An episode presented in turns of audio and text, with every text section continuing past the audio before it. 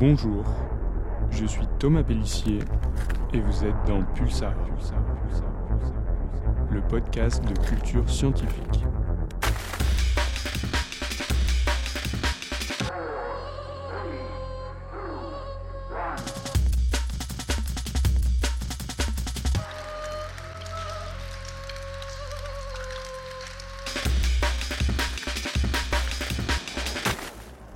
Un tremblement de terre, un phénomène qui nous paraît assez familier, mais pourtant bien lointain.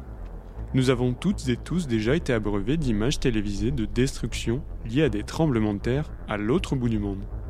Ce fut notamment le cas en 2010 lorsqu'un séisme frappa Haïti, la République dominicaine et Cuba, faisant ainsi des centaines de milliers de morts et de blessés, ainsi que des millions de sans-abri. Mais nous avons tendance à oublier que ce genre de phénomène n'arrive pas qu'aux Caraïbes, en Asie ou en Amérique latine.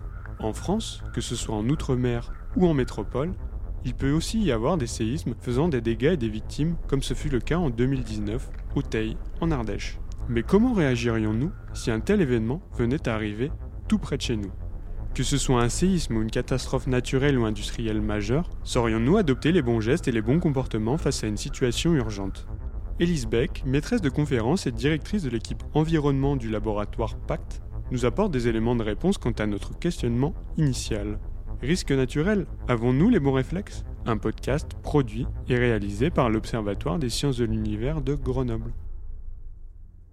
Bonjour Élise. Bonjour Thomas. Élise, tu es chercheuse au sein du laboratoire PACT, plus spécifiquement au sein de l'équipe environnement que tu diriges, et tu es spécialiste des vulnérabilités sociales face aux risques. On a donc parlé de risques, de catastrophes, de vulnérabilité, tout un tas de termes qu'on a déjà entendus mais qu'on ne saurait pas vraiment définir. Est-ce que l'on peut se mettre d'accord sur les définitions et usages de ces différents mots?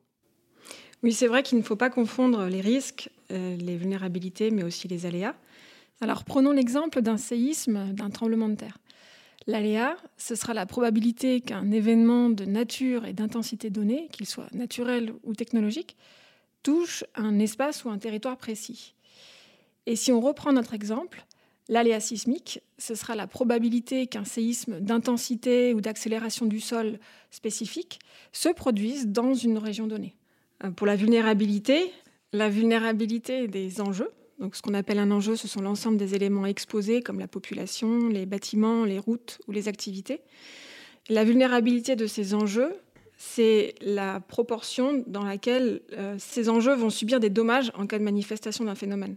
Par exemple, un bâtiment qui va être construit aux normes parasismiques, c'est-à-dire qui va être capable de résister face aux effets d'un séisme, est moins vulnérable qu'une maison qui est bâtie en pierre sèche. Et finalement, le risque va être le résultat du croisement entre la vulnérabilité de ces enjeux et l'aléa. Et donc, c'est la possibilité qu'un aléa se produise et touche des enjeux vulnérables face à cet aléa. Donc si je comprends bien, il n'y a pas de risque sans enjeu, qu'ils soient environnementaux, économiques ou humains de manière plus générale? Oui, c'est vrai qu'on parle de risque euh, s'il y a des conséquences probables sur l'homme ou des enjeux humains, économiques ou environnementaux. Et donc si on prend l'exemple d'une éruption volcanique potentielle sur une île déserte, il n'y aura pas de risque puisqu'il n'y aura aucune chance d'impact sur les sociétés humaines. On reste là dans le domaine de l'aléa. Alors que si cette éruption volcanique peut potentiellement se produire sur une île ou un continent habité, comme par exemple euh, le volcan du Piton de la Fournaise sur l'île de la Réunion, alors dans ce cas-là, on parle bien de risque. Alors parfois, ce risque, peut dépasser le croisement spatial entre l'aléa et la vulnérabilité des enjeux, et c'est ce qu'on appelle des effets indirects ou des risques indirects, comme dans le cas du nuage euh, du volcan islandais en 2010 qui avait impacté l'ensemble de la planète finalement. Une autre distinction, Elise, il y a des risques naturels et des risques technologiques. En effet, on parle de risques naturels quand il y a un aléa naturel, par exemple des séismes, des avalanches, des éruptions volcaniques ou euh, des tsunamis. Et puis on va parler de risques technologiques lorsque le risque est lié aux activités humaines, comme par exemple un accident industriel ou nucléaire. C'était le cas en 1986 avec euh, l'accident de Tchernobyl. Ou alors encore la rupture d'un barrage, ou encore le transport de matières dangereuses, euh, comme lorsqu'un camion citerne s'est euh, déversé sur l'autoroute. Alors non seulement cet accident a créé des embouteillages très importants, mais en plus l'autoroute a, été coupée pendant plus de 24 heures euh, parce que la citerne contenait un solvant toxique très inflammable, ce qui était une source de risque important. Et comment peut-on prévenir ces risques? Alors avant de prévenir les risques, avant de mettre en place des actions de prévention des risques, il est indispensable de bien les connaître et donc pour cela de les identifier, puis de mettre en place des protocoles qui vont permettre de répondre à la potentialité de la venue d'un événement urgent, c'est-à-dire de réduire le risque à la source par par exemple des ouvrages de protection ou alors des normes de, construction pour le cas des séismes. On peut également adapter l'urbanisation, c'est-à-dire mettre en place des zonages euh, interdisant ou réglementant euh, la manière de construire. On peut également mettre en place des réseaux de surveillance et puis également organiser les moyens de secours. Et puis pour préparer l'ensemble de la population, il est également indispensable de l'informer et de l'alerter en cas de situation qui serait urgente. Donc si je comprends bien, par la prévention en amont d'un événement, urgent ou inhabituel, que ce soit un séisme ou une inondation, mais aussi par la gestion de crise pendant le déroulé de cet événement, l'idée globale est d'atténuer le plus possible les effets du risque sur les activités humaines, sur les habitations ou sur les environnements. Oui, exactement. Et puis pour prévenir de manière efficace, il faut d'une part cibler les populations, mais aussi l'ensemble des acteurs du territoire qui devront faire face à une situation à risque que ce soit les pompiers, les personnels enseignants ou de santé, et même les élus. Et sur le terrain, finalement, la prévention passe aussi par l'adaptation des habitations et par la mise en place de zonages, comme dans le cadre des plans de prévention des risques naturels ou technologiques, autour des installations Céveso, par exemple. Si je ne me trompe pas, les sites Céveso concernent plus particulièrement des risques euh, technologiques. Oui, en effet, les sites classés Céveso, ce sont des sites qui présentent des risques technologiques comme par exemple les centrales nucléaires ou certains sites industriels, et qui peuvent avoir des conséquences immédiates sur les personnels, mais aussi sur les populations voisines et sur l'environnement. Et on va définir autour de ces sites des zonages avec des mesures d'information, de planification urbaine et de gestion de crise spécifiques. Par exemple, à proximité des usines qui manipulent des produits chimiques qui peuvent être dangereux pour euh, l'homme et pour l'environnement, comme c'est le cas dans la plateforme chimique de la commune de Jarry, dans l'agglomération de Grenoble, ou encore euh, autour de l'usine Lubrizol à Rouen. Donc à proximité de ces sites, des zonages ont été mis en place de manière à interdire la construction d'établissements recevant du public dans leur environnement immédiat. Lorsque je pense à la prévention des risques, je pense avant tout aux sirènes d'alerte. Est-ce que leur rôle est bel et bien de prévenir les risques, qu'ils soient naturels ou technologiques? Oui, les sirènes, c'est un moyen d'alerte. Les sirènes sont activées par les autorités pour alerter la population en cas d'événements elles ont pour objectif de demander aux individus de se mettre en sécurité et de se tenir informés et donc d'adopter les bons comportements. En fait, ce réseau de sirènes a été mis en place au cours de la Deuxième Guerre mondiale pour prévenir les populations des bombardements. Et puis avec la mise en place du réseau national d'alerte, elles servent également maintenant à, prévenir de la plupart des événements un incendie dans une usine chimique ou alors une inondation importante. Mais euh, la plupart du temps, lorsqu'on entend ces sirènes, le premier mercredi du mois, à midi, il s'agit en fait de tests plus courts, qui durent donc une minute, ou alors d'appels locaux des pompiers. Mais il n'y a pas de réelle alerte associée à ces signaux-là. Et dans les faits, les sirènes ont finalement été assez peu utilisées. On vient donc de parler des sirènes, mais est-ce qu'il y a d'autres moyens d'alerter les populations? Oui, il existe d'autres moyens d'alerter la population. Et c'est l'ensemble de ces dispositifs qui font partie de ce qu'on appelle le système d'alerte et d'information de la population, qu'on appelle aussi le SAIP et qui est actuellement en cours de modernisation. l'objectif de ce SAIP va être de toucher le plus grand nombre par différents moyens d'alerte. Et je dis bien alerte et non vigilance, la vigilance étant une autre forme d'action et de sensibilisation de la population qui, elle, peut être délivrée par des opérateurs tels que Météo France. Mais par contre, l'alerte, elle, relève des pouvoirs de police. Et en France, ce sont les maires et les préfets qui en ont la responsabilité. Et quels sont donc les autres moyens d'alerte, Elise alors, comme je le disais, il existe différents moyens d'alerter la population. Alors, par exemple, les alertes mobiles avec euh, euh, des véhicules qui vont être équipés de micros, euh, parfois du porte-à-porte quand c'est nécessaire. Il y a aussi les panneaux à messages variables sur les axes routiers ou au cœur des communes. Et puis de plus en plus des systèmes d'envoi de signaux ou de messages par des boîtiers d'alerte vers les téléphones, les smartphones, les tablettes ou encore euh, les, courriels. Et puis le rôle des médias n'est pas anodin puisque, notamment les médias locaux, dans le cadre de conventions signées avec l'État, ces médias sont dans l'obligation de diffuser des messages spécifiques d'alerte et d'information. et puis les consignes de sécurité à suivre en situation à risque. Évidemment, il y a aussi l'ensemble des réseaux sociaux qui sont utilisés par les autorités pour transmettre des informations d'alerte. Et puis, de plus en plus, des applications smartphones qui sont dédiées, qu'elles soient publiques, comme par exemple l'application risque de la commune de Nice, ou alors privées. Alors là, on vient de parler des moyens d'alerte, mais je crois qu'il y a aussi des moyens d'information. Oui, exactement. Si on peut alerter et informer les populations lorsqu'un événement, qu'il soit catastrophique ou non, survient, on peut évidemment aussi informer la population avant que l'événement ne se produise. Et l'idée, c'est de préparer les populations à faire face à cet événement.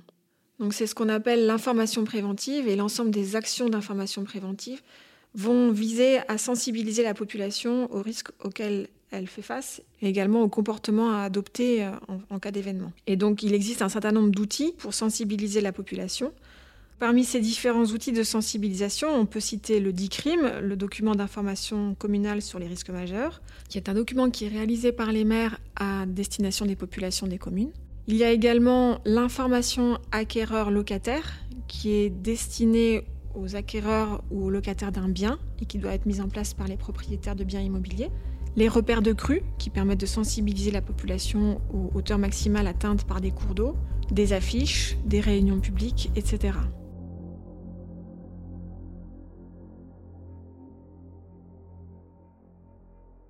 Donc ça, ce sont les systèmes d'alerte et d'information mis en place. Mais dans la pratique, c'est-à-dire sur le terrain, est-ce que les populations sont réellement informées et prêtes à faire face à un événement à risque? Alors, dans les faits, peu de personnes savent vraiment comment réagir en cas d'alerte réelle.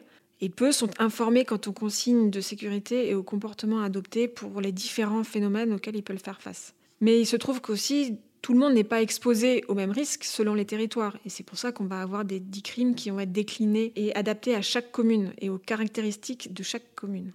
Et puis à un niveau d'exposition égal face aux risques naturels et industriels, c'est-à-dire pour des personnes qui habitent dans une même zone à risque, avec un même niveau de risque, la vulnérabilité de chacun ne va pas être la même et elle va dépendre d'un certain nombre de facteurs, comme par exemple l'accès à l'entraide ou alors la capacité de déplacement.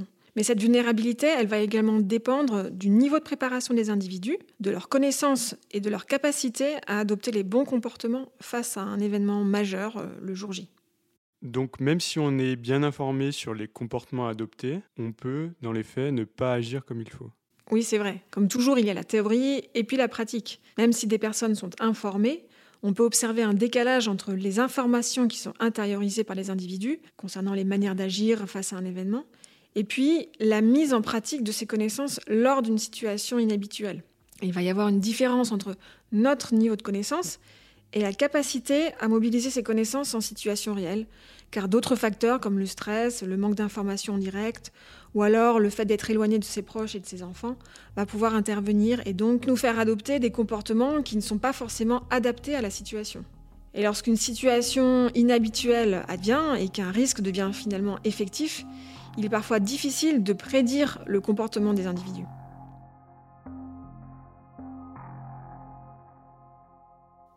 Et donc dans ce cas-là, comment vous étudiez cela? Vous allez sur le terrain euh, au cours d'une catastrophe pour étudier le décalage entre ce que les gens sont censés savoir et ce qu'ils mettent réellement en pratique euh, dans les faits? Alors non, parce que d'une part, c'est pas toujours possible de prédire une catastrophe. Je prends l'exemple des séismes. On ne peut pas savoir à l'avance quand un séisme va se produire. On peut se servir éventuellement d'enregistrements vidéo, mais la difficulté, c'est qu'on n'aura pas les éléments de contexte pour comprendre l'origine des comportements adoptés. Et puis finalement, la caméra ne va retranscrire qu'une partie euh, de l'environnement dans lequel évoluent les individus. Donc du coup, pour essayer de comprendre les réactions des populations en cas d'événement extrême, on a imaginé une méthode d'enquête et de sensibilisation originale. Comme il n'est pas possible d'être présent le jour J euh, lorsque l'événement survient, euh, nous avons essayé de reproduire dans la mesure du possible les conditions d'une situation urgente pour euh, étudier le comportement des individus. Et donc nous avons imaginé une expérience théâtrale scénarisée et immersive qui s'appelle Sain et Sauf et qui plonge les participants dans une situation complexe proche de leur réalité. Il pleut, de plus en plus fort. L'eau dans la rue a donc monté et ça, vous le voyez, grâce aux roues de votre voiture. Et puis vous entendez des bruits sourds. Peut-être le son des troncs qui se cognent contre les piles du pont. Sado, Louise à aller chercher. Que faites-vous? Et donc, euh, par ce dispositif, nous avons cherché à tester les réactions des individus en reproduisant à la fois une dynamique environnementale avec euh, la progression d'une inondation et puis une dynamique sociale qui se rapproche d'une situation réelle et qui va mettre les, les participants en situation de dilemme et donc générer également des émotions. Et ces émotions sont importantes car elles témoignent de l'immersion des, des personnes qui sont mises en situation. Qu'est-ce qu'il faut faire à ton avis Bah, euh. Arrête. Ah bah non, on bouge pas. Non mais arrête, s'il te plaît. Non mais... euh, C'est rouge, là, c'est rouge. Laurent, Laurent, c'est rouge. C'est ouais. rouge, mais il y a juste ça de flotte. Ouais. Le- Et on, on- écoute, on, on prend ma voiture, on y va. Non, Moi, mais- moi j'y vais. Bah, Moi j'y vais je te- et, et je ramène Louise. Et plus concrètement, comment vous faites pour exploiter toutes ces données que vous récoltez? Eh bien, pour cela, euh, le dispositif théâtral qu'on a imaginé est accompagné d'un dispositif d'observation et de débriefing. Par l'observation, on peut collecter en direct des informations sur les comportements adoptés. Et puis par le débriefing, on peut essayer de comprendre l'origine des comportements adoptés et l'origine de la connaissance de ces comportements. Et puis si l'échantillon, c'est-à-dire le nombre de personnes qui sont enquêtées, est suffisamment important, alors on peut mener une analyse quantitative et puis relever le pourcentage d'individus qui ont par exemple voulu chercher leurs enfants à l'école, euh, ceux qui ont pris leur voiture après une secousse sismique, etc. Et par des analyses statistiques, on peut aussi mieux comprendre les caractéristiques de ces personnes. D'un autre côté, l'analyse qualitative, elle, va viser à produire des profils de répondants en tenant compte du contexte global des réponses et donc mieux qualifier euh, les, réactions qui sont adoptées dans leur ensemble. Et par exemple, pour euh, l'inondation, on aboutit à, six profils de personnes différentes. Euh, et, par exemple, la personne qui ne sait pas ce qu'il faut faire, celle qui tente des trucs, celle qui agit de façon responsable et assurée, la pragmatique, etc.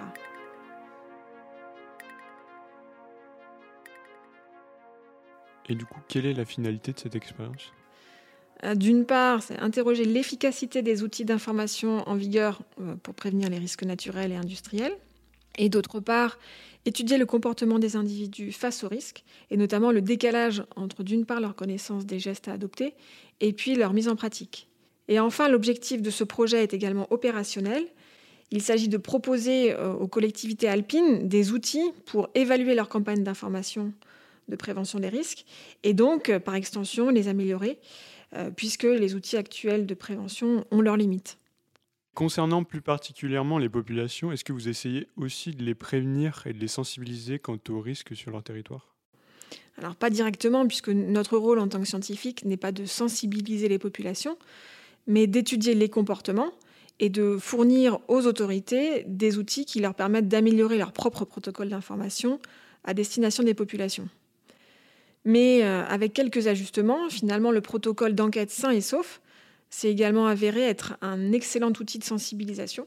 Et cet outil, nous l'avons testé dans le cadre de la Fête de la Science en 2020, dans le cadre d'une collaboration euh, avec la CASMAT, qui est le, le Centre de culture scientifique de Grenoble. Et donc, à la suite de la mise en situation théâtrale entre une personne du public et puis le comédien, un débat avec l'ensemble du public a été proposé pour échanger autour des, des comportements à adopter. Et cette expérience permet à la fois d'allier recherche scientifique et sensibilisation du public face au risque, car elle permet de, de les faire s'interroger sur leur propre comportement. Ça va? Ouais, ça va. Comment ça s'est passé? Je change de pote, Ah ouais, je change de pote. Comment vous l'avez vécu l'exercice Bah, c'était chouette, ouais, de, de se poser ce genre de questions. de se- ouais, c'est c'est carrément intéressant, hein. Ouais. Tout à fait. ouais. De faire le, le part des choses entre Ouais, ce qu'on va réellement faire et ce qu'il faudrait faire. Et Ouais, ce ouais. que- ouais, ouais, carrément. Donc, finalement, c'est une forme de démarche art-science, mais habituellement, euh, ce type de démarche consiste à vulgariser la science par l'art. Or, ici, il y a une véritable intégration de, de la pratique artistique dans la pratique scientifique. Élise, tu as une double formation en géographie et en sciences de la Terre. Est-ce que dans le cadre de tes recherches, tu es aussi amené à travailler avec des chercheurs et des chercheuses d'autres disciplines? Oui, je travaille presque systématiquement dans des environnements pluridisciplinaires, c'est-à-dire avec des chercheurs issus de plusieurs disciplines. Et dans le cadre de cette recherche en particulier, euh, au-delà des géographes, c'est avec une philosophe, des statisticiennes, une anthropologue médiatrice scientifique et un comédien spécialisé dans la médiation culturelle que j'ai collaboré. Selon moi, la pluridisciplinarité est une expérience extrêmement riche. D'une part, elle permet de dépasser les cadres méthodologiques et conceptuels de sa propre discipline, d'aller s'enrichir avec les disciplines connexes, voire des disciplines très éloignées, d'aborder un objet d'étude tel que le risque, qui s'y prête particulièrement bien d'ailleurs, avec un nouveau regard. Et finalement, même si l'expérience pluridisciplinaire nécessite de sortir de sa zone de confort, elle est irremplaçable en termes d'enrichissement personnel et professionnel. Pour finir sur une note plus personnelle, qu'est-ce qui te stimule dans ton travail au quotidien? Alors je dirais qu'il y a trois sources de stimulation. D'une part, les collaborations inter et pluridisciplinaires, et notamment les collaborations avec le milieu artistique, comme je l'ai expérimenté récemment. Finalement, c'est l'occasion d'explorer de nouvelles formes de collaboration de croiser des regards autour d'un même objet de recherche. Ensuite, euh, ce sont les collaborations opérationnelles avec les territoires, puisque j'ai l'impression de contribuer humblement finalement à la réduction des risques et de répondre à des enjeux réels des territoires. Et finalement, la dernière source de stimulation dans mon travail, ce sont les opérations de diffusion des savoirs, et au-delà de la sensibilisation des populations à la thématique des risques, c'est également pour moi l'occasion de donner à voir ce que c'est que la recherche en sciences sociales et notamment en géographie. Eh bien merci Elise. Merci Thomas. C'est la fin de cet épisode de Pulsar, le podcast de culture scientifique de l'Observatoire des sciences de l'univers de Grenoble. Pour ne pas manquer nos actualités et nos prochains épisodes, mais aussi pour nous faire part de vos retours, vous pouvez nous suivre sur les réseaux sociaux, Facebook, Twitter, LinkedIn et YouTube. Nous vous invitons également à vous abonner à nos comptes sur les différentes plateformes de streaming, audio et vidéo. En attendant, toute l'équipe vous donne rendez-vous prochainement pour un nouvel épisode.